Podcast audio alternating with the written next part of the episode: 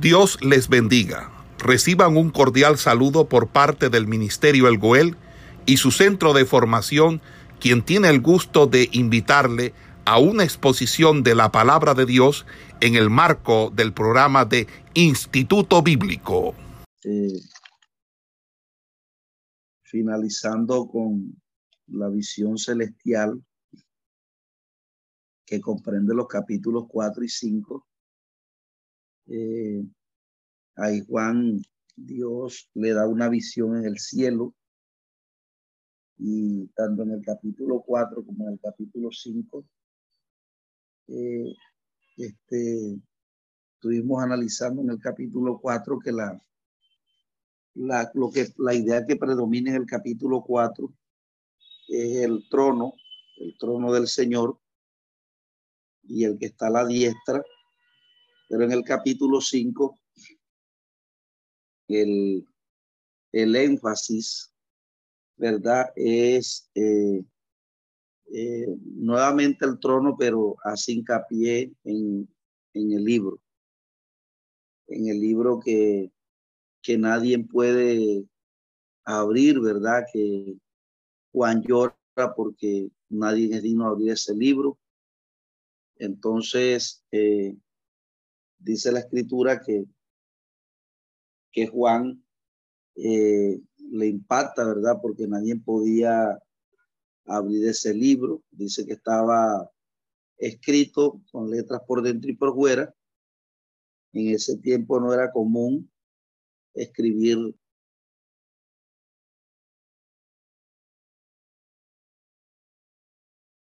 no era común escribir eh, los pergaminos eh, por fuera y por dentro, porque únicamente los pergaminos se escribían por dentro. Entonces, que el libro estuviera escrito por dentro y por fuera, era una muestra del volumen o el contenido que era bastante eh, voluminoso. Entonces, dice que Juan lloraba mucho, ¿verdad? Porque no había ninguno que podría abrir el libro ni leerlo, ni mirarlo.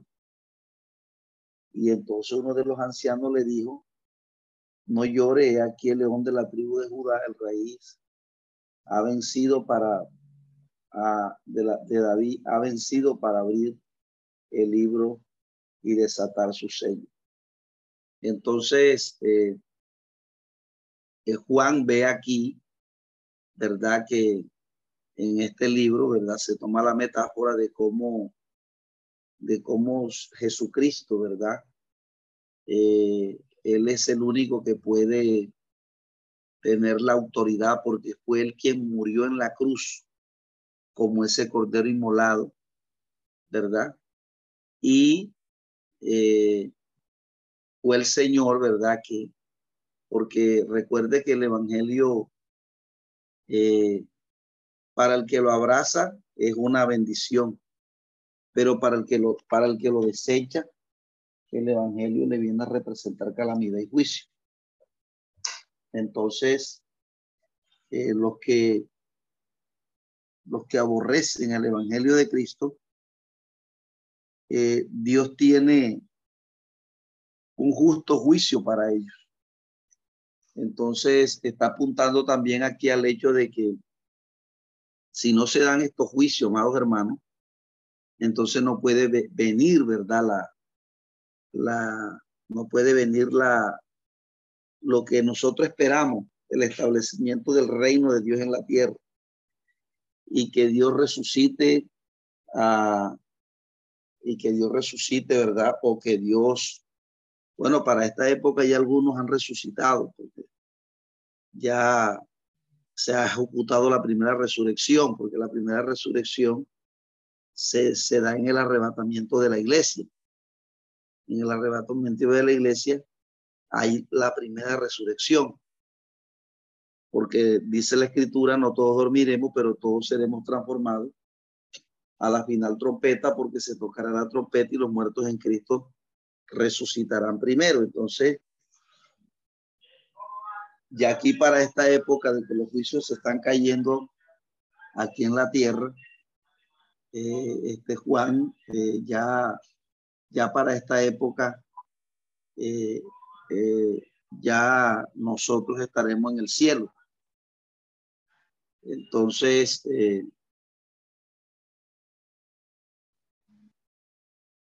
entonces, amados hermanos, a partir de, de que Jesús, porque aquí lo que se está hablando es de un juicio, es decir, las personas que eh, se les dio, por así decirlo, la oportunidad, ¿verdad? De, de, que establecieran una alianza con Cristo, pero no lo hicieron. Entonces, eh, son dignas de que Dios eh, les envíe la ira. Recuerde que la expresión ira en la Biblia es un antropofatismo donde a Dios se le atribuyen sentimientos humanos. Entonces la ira del Cordero hace referencia al justo juicio de Dios, es decir, Dios eh, es justo que Dios desate estos juicios, porque lo que hay aquí en, en, el, contenido que hay aquí en este libro y, y el, cuando se desatan los sellos, es un juicio que cae sobre la humanidad. Entonces, Jesucristo, Él es el único digno de desatar esos, esos sellos y que caigan los juicios, porque al hombre se le dio la oportunidad de que se aliaran con Cristo, pero el hombre rehusó. Entonces, por lo tanto, Dios lo tiene que ejecutar para que se pueda cumplir la redención total del resto de, de o del resto de, de, los, de los salvos y también eh, eh, para que se acerque, ¿verdad? Lo que nosotros estamos esperando, que es el cielo nuevo y la tierra nueva.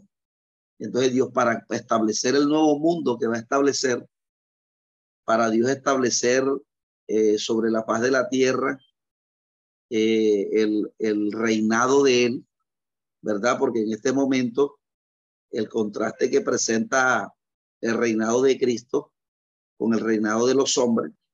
Por ejemplo, por eso Mateo, por eso se hace importante la predicación de Juan el Bautista cuando decía, arrepentido y convertido porque el reino de los cielos ha acercado. Entonces, amados hermanos, la palabra reino en griego es basilea y significa dominio, poder.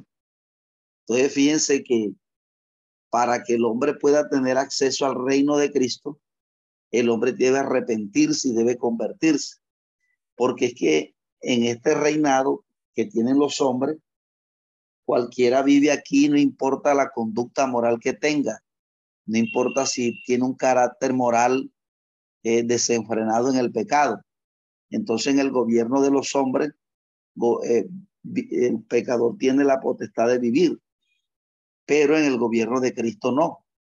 Entonces, si alguien quiere tener acceso al reino de Cristo, debe tomar, porque fíjese que está la preposición de el reino de Cristo. Entonces, los que reinarán en la tierra, estos hombres, por eso los que van a reinar ahora en este momento, por eso usted ve que la izquierda se está levantando, se está eh, llegando al poder. Por ejemplo, este este que, que, ya le declaró la guerra a los católicos en Nicaragua y así sucesivamente esto lo viene apoyando la ONU, esto lo viene apoyando porque la ONU no es más que el gobierno del anticristo y ellos van a atacar al cristiano. Entonces, para ellos el malo ahora no será la guerrilla ni, ni los grupos al margen de la ley, porque ellos quieren hacer una paz con los grupos delincuentes, pero esa paz es, es darle poder al malo para que el malo pueda eh, eh, atacar a los que a los que supuestamente no lo dejan hacer la paz a ellos, que son los cristianos, que son aquellos que se oponen a su reinado. Entonces, eh, entonces, amados hermanos, porque la maldad tiene que llegar a su clima. O sea, el, por eso que usted está viendo el, el, el, el incremento de establecimiento de leyes que van en contra de, de la autoridad suprema, que es Dios. Lo que dice el Salmo 2, ¿verdad? Porque se amotinan la gente. La palabra amotinamiento es el levantamiento de una de la gente contra la autoridad. Entonces, eh, el Salmo 2 dice, ¿por qué se amotinan la gente y los pueblos piensan cosas vanas? Entonces dice que se reunirán, los reyes de la tierra a una contra Jehová y contra su ungido. Entonces, fíjese que esa alianza de las Naciones Unidas no es más que un levantamiento o, es una unidad que se está estableciendo para irse en contra del reino de Jesucristo. Entonces, todo aquel que apele a Cristo, que se identifique con Cristo, será objeto militar para ellos. Entonces, al levantarse contra, contra los hijos de Dios, Dios lo asume como un levantamiento contra él. Entonces, el reino de Cristo es lo que estamos esperando, porque el reino de Cristo será un gobierno justo, será un gobierno donde no hay más muerte, ¿verdad? Porque ya para el, para el reinado de Cristo ya han resucitado tanto de los que mueren en la gran tribulación, tanto los que mueren antes de la gran tribulación. Entonces, eh, el, el, para que se establezca el reino de Cristo, tienen que haber estos juicios, estos juicios que se desatan aquí. Entonces, tenía que haber alguien con autoridad para poder juzgar. Y ese es Cristo, porque Jesucristo le dio una oportunidad a la gente. Por eso dice la Biblia que de tal manera amó Dios al mundo que dio a su Hijo unigénito. Mire que el propósito del, de, de, de, del regalo de Dios para el hombre, que el hombre no quiere a veces el, regalo espiritual que Dios da, sino que el hombre quiere lo material. Entonces, por eso es que nadie le presta atención al regalo que, yo, que, ya, que, que Dios ya dio. Que de tal manera amó Dios al mundo que dio a su Hijo unigénito.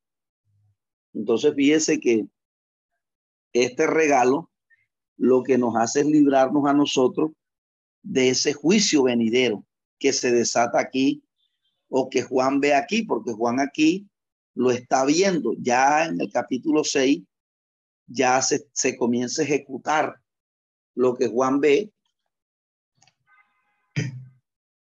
Lo que Juan ve ya comienza a ejecutarse. Él también comienza a verlo cómo se ejecuta, ¿verdad?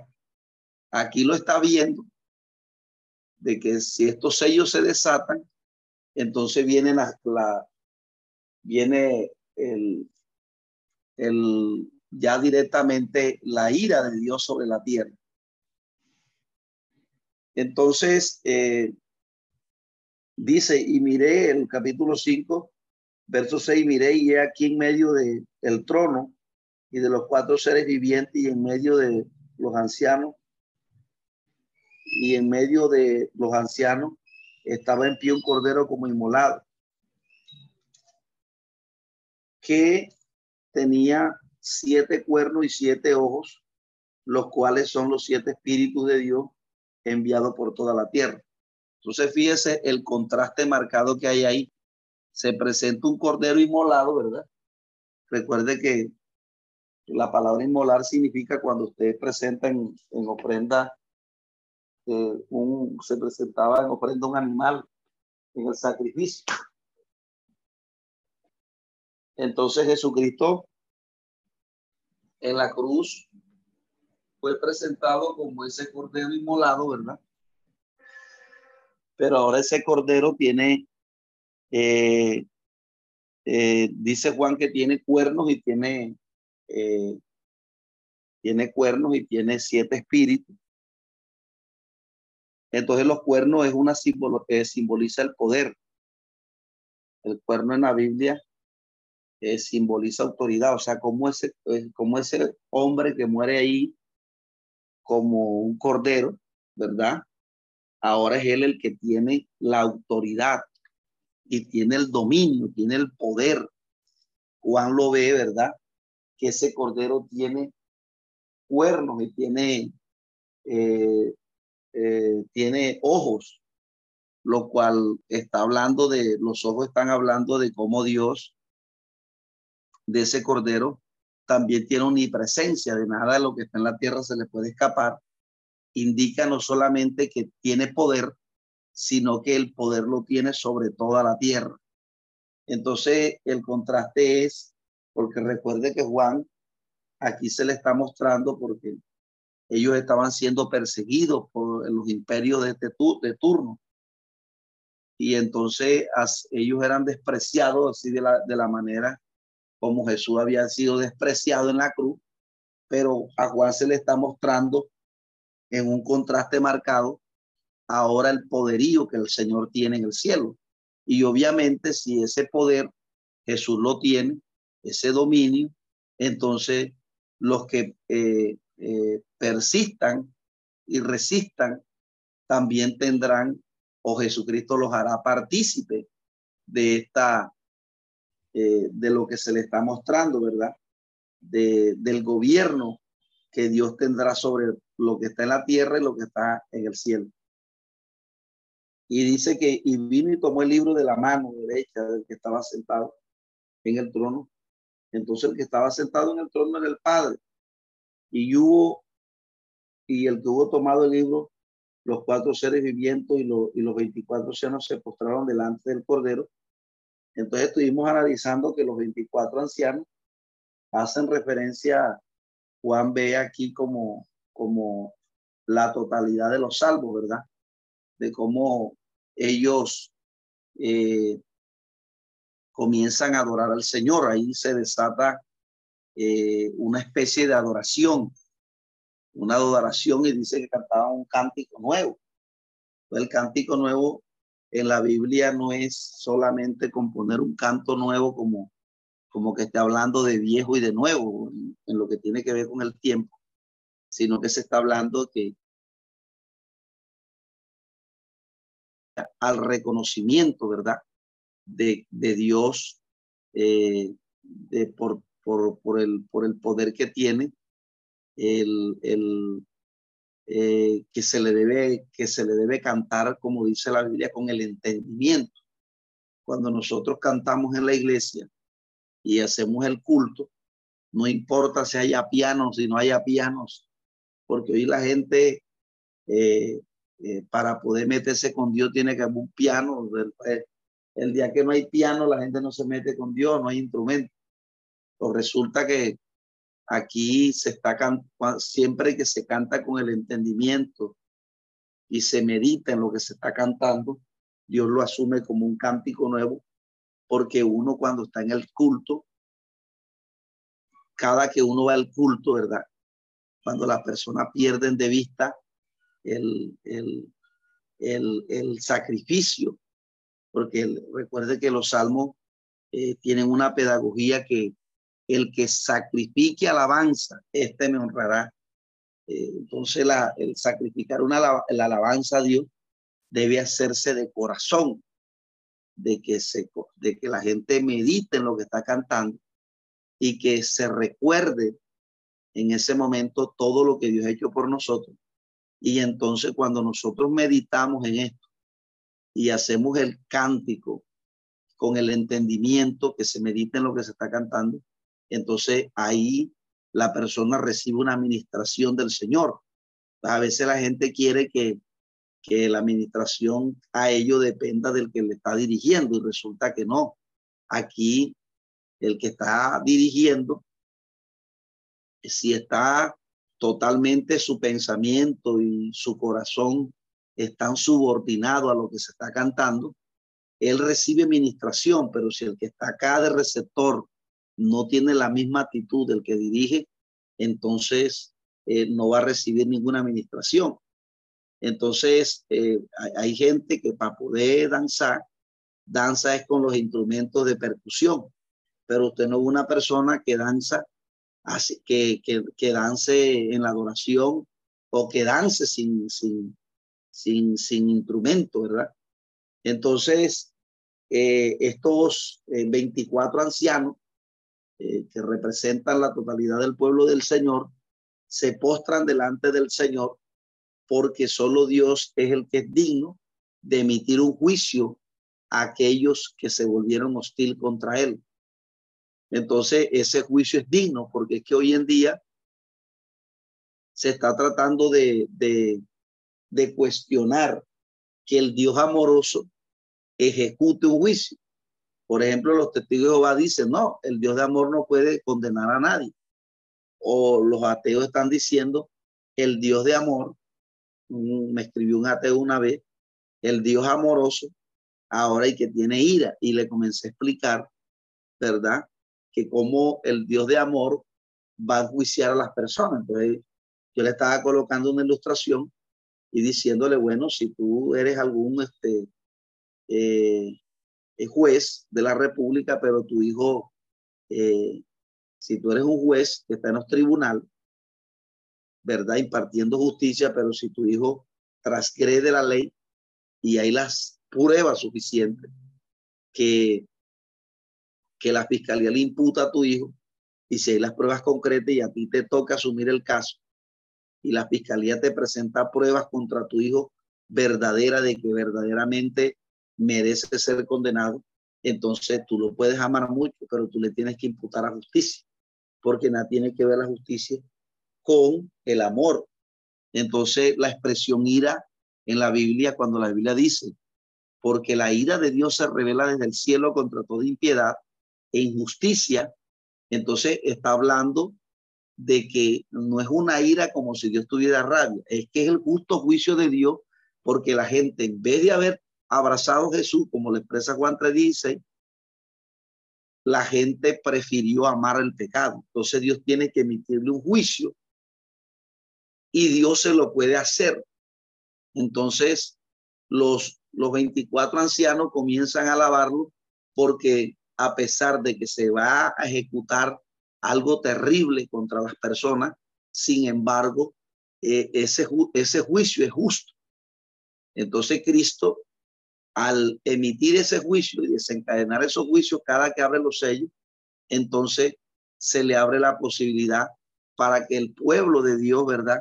Pueda, eh, eh, se acerca mal los días para que nosotros podamos convivir con el Señor perpetuamente por toda la eternidad, en donde Cristo hará un cielo nuevo y una tierra nueva.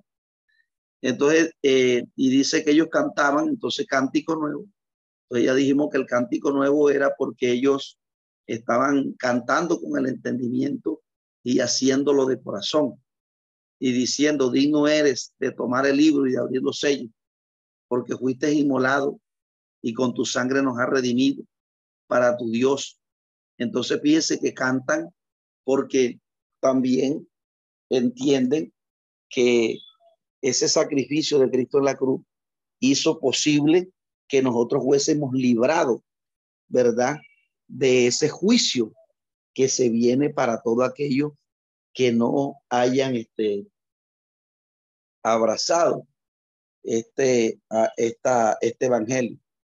Y dice, y nos has hecho para nuestro Dios reyes y sacerdotes.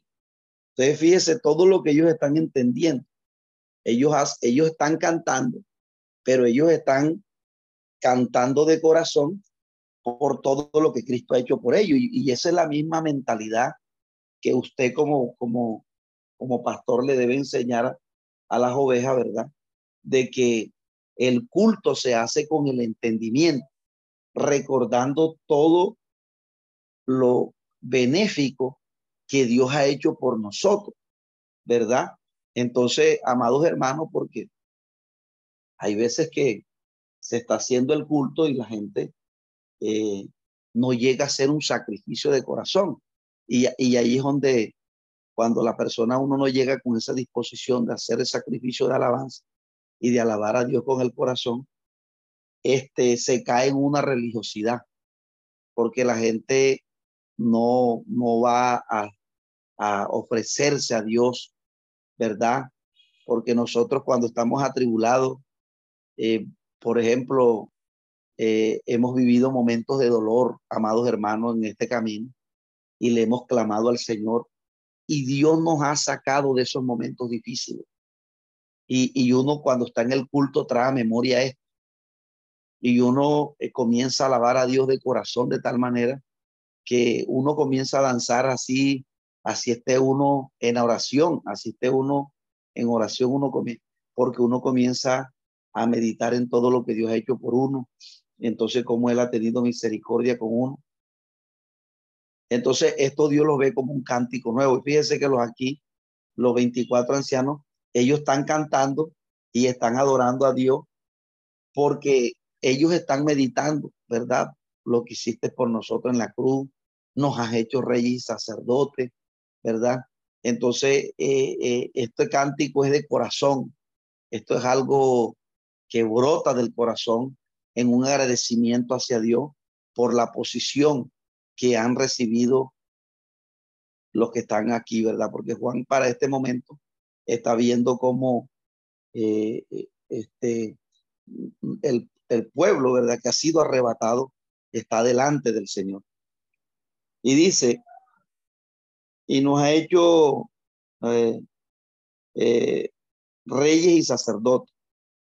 Y dice, y reinaremos sobre la tierra. Entonces, fíjense ustedes que este cántico, el cántico porque se está dando, por todo el reconocimiento y por todo el, el, el, porque aquí esto representa al pueblo del Señor. Los 24 ancianos eh, que cantan delante de Dios representan al pueblo de Dios que ha sido redimido. Y dice, y miré y oí la voz de muchos ángeles alrededor del trono y de los seres vivientes y de los y de los ancianos y un número y eran millones y decían a gran voz el cordero que fue inmolado es digno de tomar el poder la riqueza, la sabiduría, la fortaleza, la honra y la gloria y la alabanza. Y todo lo creado que está en el cielo y sobre la tierra y debajo de la tierra y el mar y todas las cosas que en ellos hay. Oí decir al que está sentado en el trono y el cordero, sea la alabanza, la honra, la gloria por los siglos de los siglos. Los cuatro seres vivientes decía amén y los veinticuatro ancianos se postraron sobre los rostros y adoraron al que vive por los siglos de la siglos. Entonces fíjese que el único merecedor de recibir la alabanza y gloria de todo lo creado en el cielo y en la tierra, el único es el Señor. Por eso es que aquí no se adora a María, ¿verdad? No se adora, la gente dice que, que no, que nosotros no adoramos a María, sino que la veneramos. Y entonces muchos cristianos le dicen, ay, y que venerar, venerar es adorar porque es sinónimo de adoración. Entonces la gente le cambian los sinónimos, ¿verdad? Ay, nosotros no la adoramos. Ay, ¿y qué significa venerar?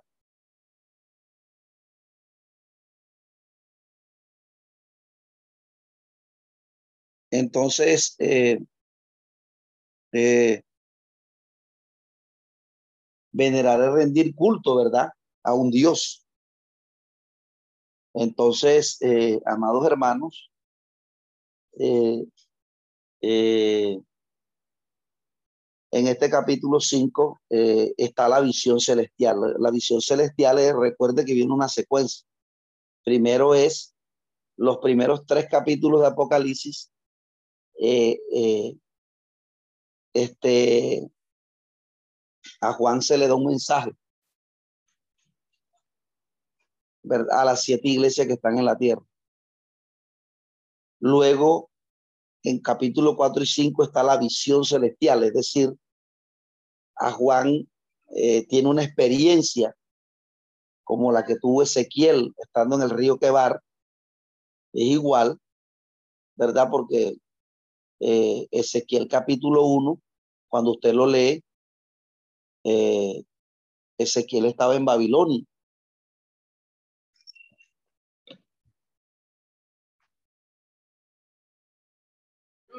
Ezequiel estaba, eh, Ezequiel estaba eh, bastante lejos de Babilonia y Dios, y Dios lo lleva, ¿verdad? desde Babilonia Dios lo lleva a ver allá a, Jerusalén. Entonces, es como cuando una persona, recuerde que el tiempo y el espacio existe para nosotros, para Dios no. Dios para ir a la China no se tiene que desplazar de aquí a allá, porque la omnipresencia no es que Dios está en todas partes, como algunos cristianos lo, enseñan. Hermano, Dios está en todas partes.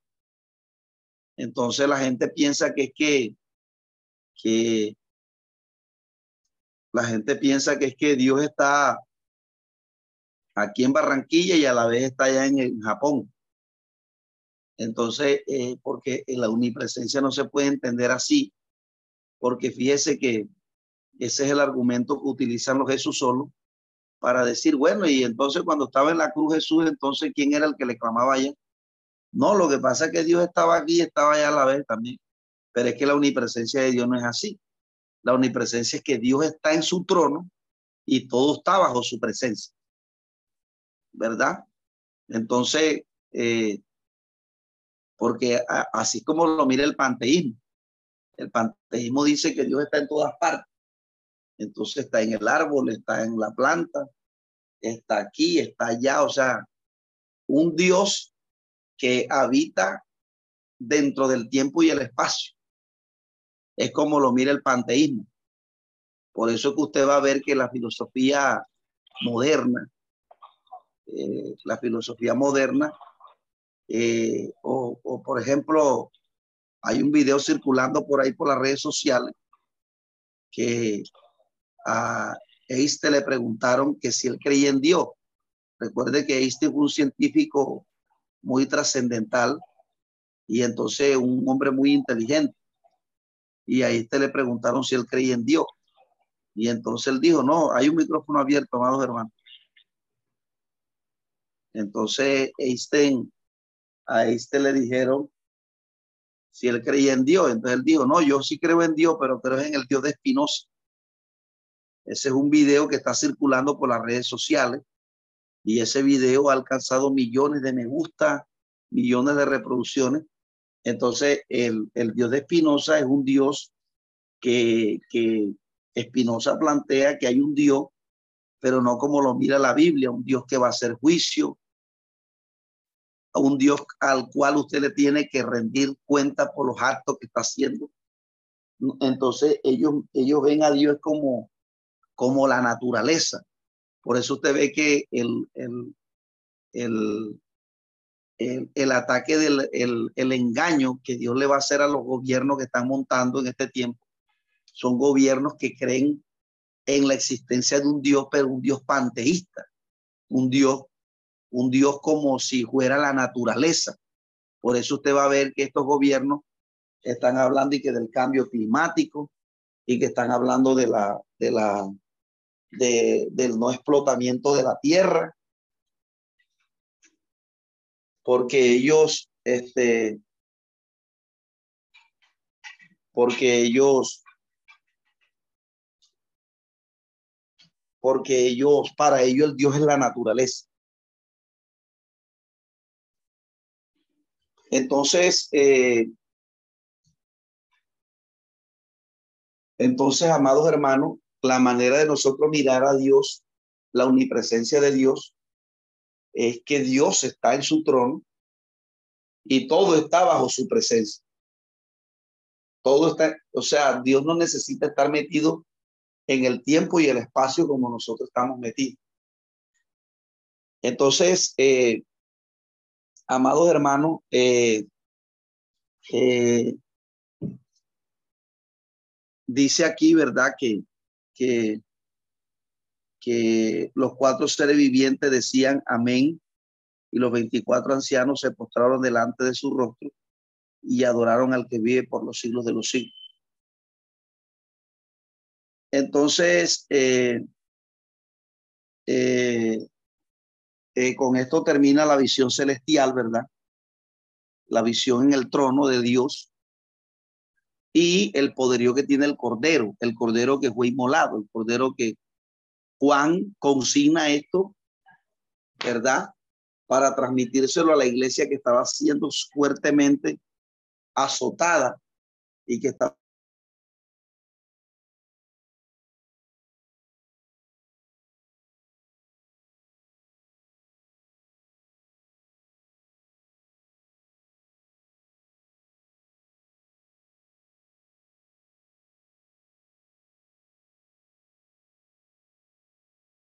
iban a servir a ellos de, de, de, confortamiento para que ellos analizaran todo lo que Dios tenía.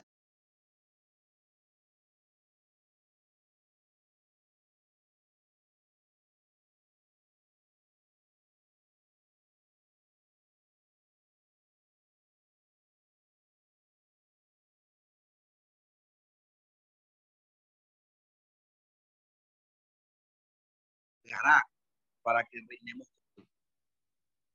Eh,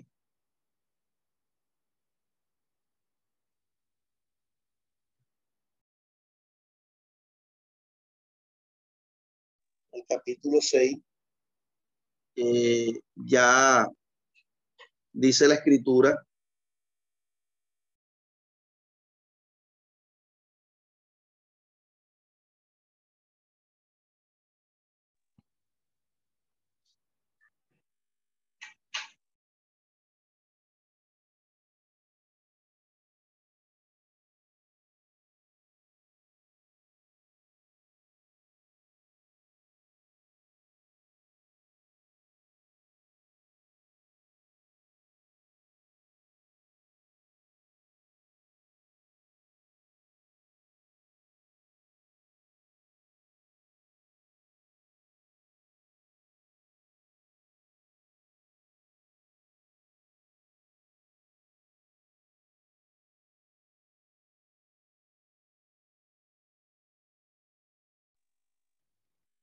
Bien, mis amados hermanos, el capítulo 6 comienza eh, hablando de hablando de, de, de, la, de cómo eh, los sellos comienzan eh, a desatarse. Juan le, Dios, Dios le comienza a permitir a Juan ver, ¿verdad?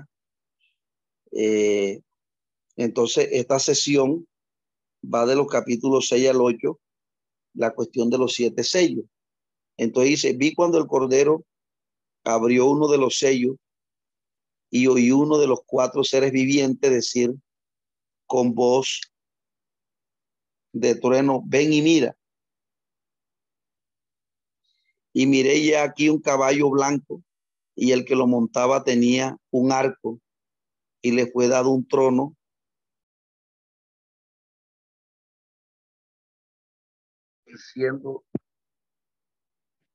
y para vencer. Eh, entonces, eh, este caballo blanco, ¿verdad? Algunos lo han interpretado como si fuera, como si fuera, como si fuera Jesucristo. Pero, amados hermanos, el, el, el contexto muestra que, que este caballo blanco no es, no es algo piadoso no se puede identificar con Cristo, con Dios, porque eh, son unos sellos de ira, son unos sellos de juicio. Entonces, si, si este es Jesucristo, Jesucristo no puede ser juicio. Entonces dice que, y miré aquí un caballo blanco y el que lo montaba tenía un arco y le fue dado una corona y salió venciendo y para vencer. Es decir, cuando se abre el primer sello, lo primer, el primer juicio que va a venir sobre la tierra es el gobierno del anticristo en su totalidad sobre la faz de la tierra. Ese es el primer, ese es el primer, este, el, el primer juicio que gobierna el anticristo en su totalidad. O sea, en este momento, eh, Satanás gobierna el mundo, pero la Biblia dice que hay que al presente lo detiene.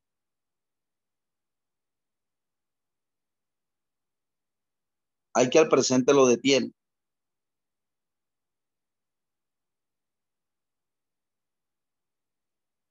Entonces, eh, el Espíritu Santo y la iglesia detienen al anticristo en la tierra. Pero una vez arrebatada la iglesia, inmediatamente queda eh, el anticristo o la tierra, queda totalmente al arbitrio de Satanás. Entonces, el juicio que se va a emitir es el control total del anticristo sobre la faz de la tierra. Y dice, cuando abrió el segundo sello, vi al segundo ser viviente que decía, ven y mira, y salió un caballo bermejo, o sea, un caballo rojo, y al que lo montaba le fue dado poder para quitar la tierra de la paz y que se matasen unos a otros, y se les dio una gran espada. Aquí, fíjese que estos gobiernos, usted lo ve que están hablando. Estos gobiernos están hablando de paz. Y, y aquí, y esa paz, ellos van a hacer una paz como una paz, eh, eh, una paz eh, una paz, este, ellos van a hacer una paz así como que, como que, ¿cómo es la palabra? O sea, como, como algo que es ficticio. Y entonces la paz que ellos plantean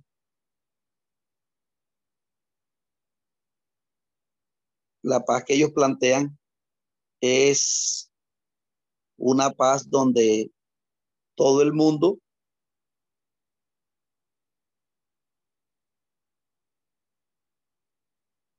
se respete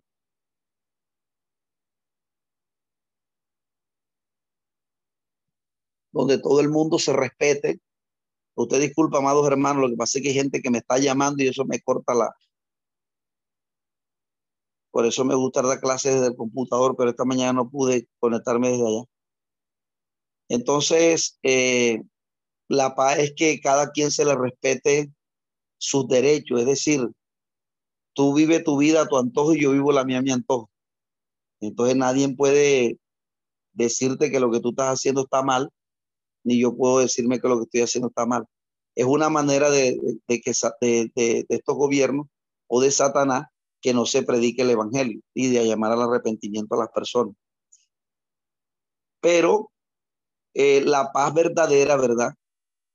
Eh, para que haya paz en un corazón, tiene que haber la intervención de Dios, porque para que haya paz, Dios tiene que llenar de amor un corazón. Entonces, la paz que establecen los hombres es una paz ficticia.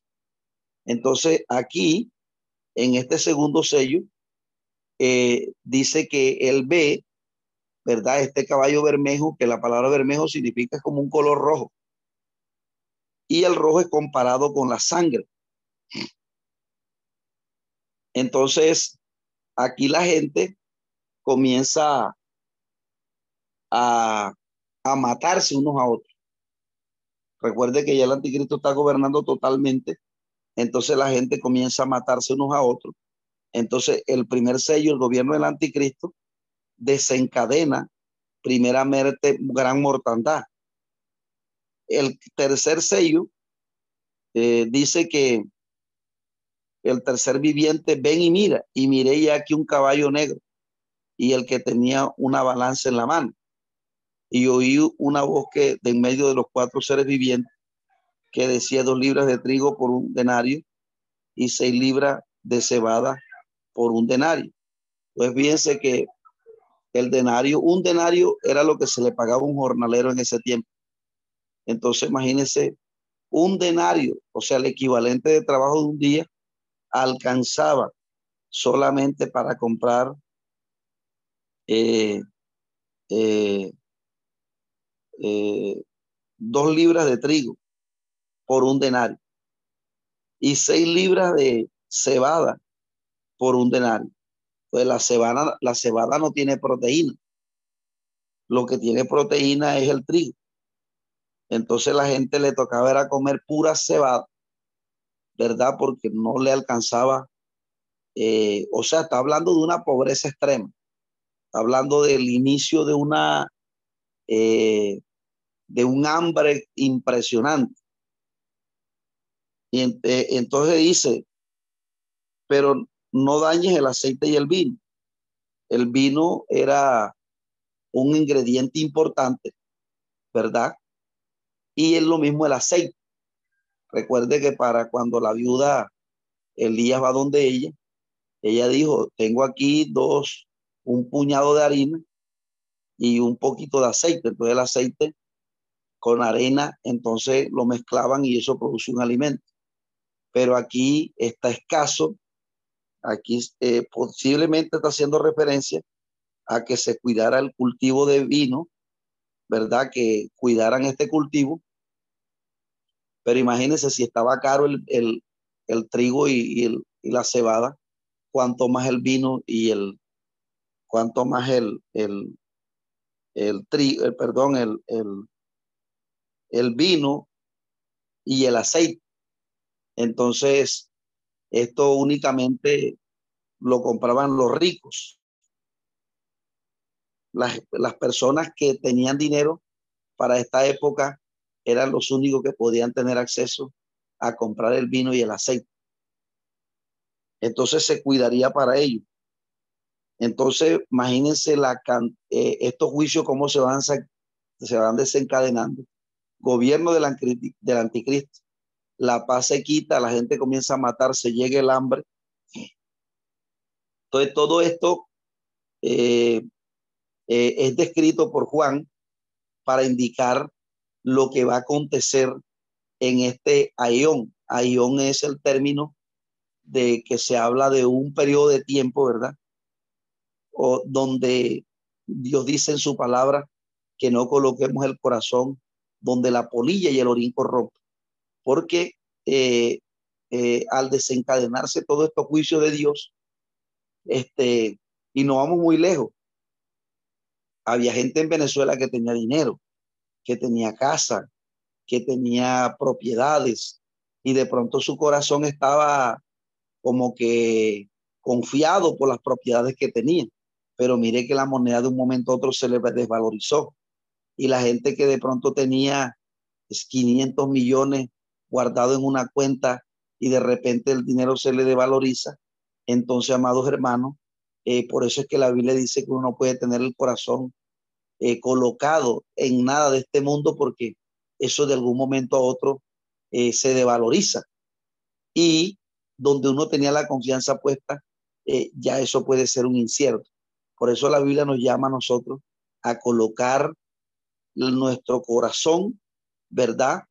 En lo que realmente vale, porque la riqueza nuestra es colocar el corazón en la predicación, colocarnos en las manos de Dios para que nos use, colocarnos en la mano de Dios para que nos llene con su Espíritu Santo cada día más para nosotros poder hacer la obra de Dios. Porque cada que nosotros edifiquemos en un alma, eso trasciende en el tiempo. Una vida que se salve es algo que no solamente obtiene resultados aquí, sino aún más allá de la muerte. Eh, bueno, el caballo amarillo y el que lo montaba tenía un nombre muerto y el ave que le seguía obviamente por, los juicios que ya, por los tres sellos anteriores, lo que va a venir es una mortandad terrible. El término Ade es el término griego para hablar del lugar de los muertos, tomado del, del hebreo Seol. Por eso usted va a ver en el Antiguo Testamento Seol, habla del lugar de los muertos. Esa palabra la traduce la Septuaginta y la recibe el griego como Hades. Pero ambos términos significan el lugar de los muertos. Entonces fíjese que la muerte y el Hades le seguían. Es decir, va a haber una muerte terrible, una mortandad terrible, y le fue dada, eh, y dice que, y le fue dada potestad sobre la cuarta parte de la tierra para matar con espada, con hambre y con mortandad y con las fieras y con las fieras de la tierra. Entonces va, va, a haber una, la cuarta parte de la gente, una mortandad terrible que van a traer estos juicios del Señor. Ahí habrá gente que se salve ahí. hay personas con estos juicios que se van a salvar, amados hermanos, porque la gente ahí en la gran tribulación, eh, muchos, muchos se salvarán en la gran tribulación. Cuando la gente comienza a ver estos juicios, yo imagino que la gente comienza a clamarle a Dios lo, lo que no hacen ahora, que la gente ahora no quiere clamarle a Dios, pero cuando la gente comienza a ver estos juicios, hay muchos se van a salvar. ¿Qué es lo que va a decir el resto de los, el, del resto del versículo cuando dice, cuando abrió el quinto sello, vi bajo el altar las, las, las, las almas de los que habían sido muertos por causa de la palabra de Dios y por el testimonio que tenía. Ojo que las almas que clamaban aquí, amados hermanos, no se debe tomar como algo literal, porque esto Apocalipsis, la gente que ha hecho un análisis malo de la antropología, la antropología es el estudio que tiene que ver con el hombre en la Biblia. Entonces, el, el hombre en la Biblia, los cristianos lo han dividido. Entonces, los cristianos, cuando van a hablar de alma, eh, arremata, cuando ya hablaron mal de alma, allá en toda la Biblia, arrematan mal aquí en el Apocalipsis. Por eso hoy en día, amados hermanos, yo quisiera que usted eh, pudiera eh, comprender y no fuera tan, tan, tan alarmante cuando uno enseña esto, ¿verdad? Porque aquí se está tomando la misma figura que se está tomando del Génesis. Cuando Caín mata a Abel, Dios le dice, a Caín, oye, ve acá, si, ¿dónde está tu hermano? ¿Acaso yo soy guarda de mi hermano? No, porque yo veo que su alma está clamando delante de mí. O sea que su sangre, eh, eh, eh, algo así le dice Dios. O sea, ya Caín estaba muerto, pero ya, o sea, Dios está diciendo que cuando cada que la cada que cae sangre humana en la tierra, es algo que está diciendo delante de Dios que Dios envíe su juicio. O sea, cuando la sangre cae en la tierra, por eso es un peligro, mire, mire, amados hermanos, de cómo están matando gente en estos días en Barranquilla. Siete personas, cada que cae sangre en la tierra, es una manera de, que, de que los juicios, de, de llamar justicia de Dios sobre el incremento de la maldad de los hombres en la tierra. Entonces, eh, amados hermanos, vamos a dejarlo por ahí. Son las nueve tres para darle paso al siguiente profesor. Padre, te doy gracias en esta mañana, te alabamos y te bendecimos. Te damos toda la gloria, la honra y la alabanza, Dios, en esta mañana. Gracias te pedimos. Gracias te damos por habernos permitido en esta mañana enseñar eh, tu palabra en este lugar. Señor, pedimos que la presencia de tu Espíritu Santo, Dios mío, eh, pueda acompañarnos, Dios mío. Gracias, Señor, por el Espíritu Santo que nos ha dado, Dios mío, Señor, que por ello vencemos el pecado, que por ello, Dios mío, Señor, estamos en pie en tus caminos, sin que el enemigo, Dios, pueda, Dios mío, Señor amado, arremeter contra la vida nuestra y la y la, nuestras vidas y la de los nuestros. Gracias te doy en el nombre de Cristo Jesús. Amén y amén. Bien, amados hermanos, que el Señor me les bendiga y que el Señor me les guarde. Esperamos que este estudio haya sido de bendición para su vida y ministerio. A Dios sea la gloria. Este es el Ministerio El Goel, vidas transformadas para cumplir el propósito de Dios.